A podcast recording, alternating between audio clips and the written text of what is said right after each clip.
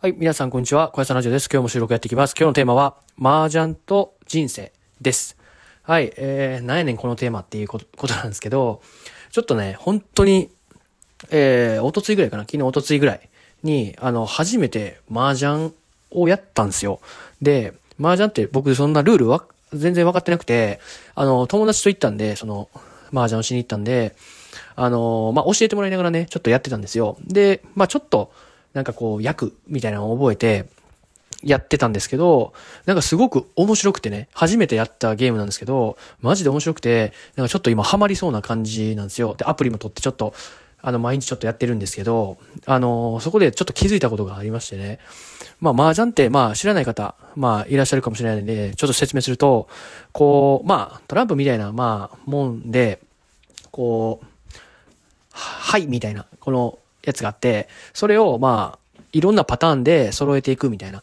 あのまあゲームなんですけど、まあその揃え方によって点数が振り分けられ、多かったりとか少なかったりとか、あのー、まあするみたいな。まあ簡単に言うと、まあ運、運の要素も結構あるようなゲームなんですよ。まあ実力もあるんですけど、あのー、初めからいい、あの、手持ちだったら、めっちゃ弱い人でも絶対勝てるんですよ。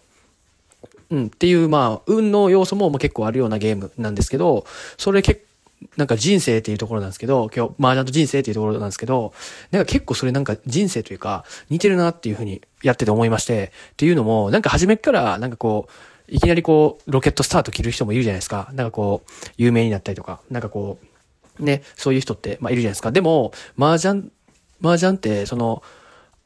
あの、まあ、弱い人でもいい手札があれば絶対勝てるんですけど、あの、強い人だ、強い人は、この、やっぱり統計して多分や、やっていくと、絶対勝てるようになっていくんですよ。うん。それ人生でも一緒な、一緒やなと思いまして、なんか初めからなんかこう運が良くて、こう、パパパーンって成功する人もいると思うんですけど、やっぱりこう、まあそういうば人ばっかりではないし、なんかやっぱり、なんて言うんだろう、地方をつけてじゃないですけど、こう力をつ、こうつけていくと、やっぱりこう、あの、買っていけるというか、成功していけるじゃないですか。それとなんか麻雀のあれがすごい、その、関係性が似てるなと思いまして、うん。まあ、運というか、まあ、人生においても運とかって結構大事、というかめっちゃ大事だと思うんですけど、あの、それって、あの、別にみんな、その平等にチャンスが、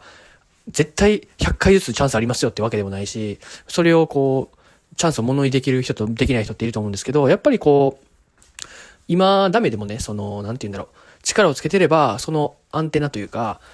うーん、来た時の成功率っていうのは上がると思うんですよ。それも、それも、なんか、やっぱり大事だなと思いますし、なんかその、そこがね、なんか麻雀と人生ってよく似てるなと思いながら、面白いなと思いながらやってたんですよ。で、なんかね、あのあの、本当に中毒性のあるゲームなんで、まあもしあれ聞いたことある人、というかやったことある人結構多いと思うんですけど、なんかこう、今プロリーグとかもあるみたいで、すごい盛り上がってるみたいなんで、ちょっと僕もね、アプリとかでちょっと練習して、なんか、友達とか、なんかこう、場所、なんかそういう遊べる、バージョンで遊べるような場所にも行ってみたいなって思いますし、でも結構そういう、うん、リスクを取って決断するとか、うん、ヒリヒリするような、なんかそういう、なんて言うんだろう、戦いが、麻雀って結構できるんで、すごい面白いなと思いますし、それなんか、ネットで調べたりしたら、結構ビジネスマンはやった方がいいみたいなことを書いてあったんで、僕もそういう世界で、あの、今度は活躍したいなと思いますし、ちょっとこう、マージャンを練習してね、そのリスクを取る決断であったりとか、なんかヒリヒリした決断とか、まあそういうことも、あの遊びですけど、ちょっとやっていきたいなと思います。てなことで今日は麻雀と人生というところでお話ししてきました。明日も収録やっていきますので、ぜひ聞いてください。じゃあね、バイバイ、小屋さんラジオでした。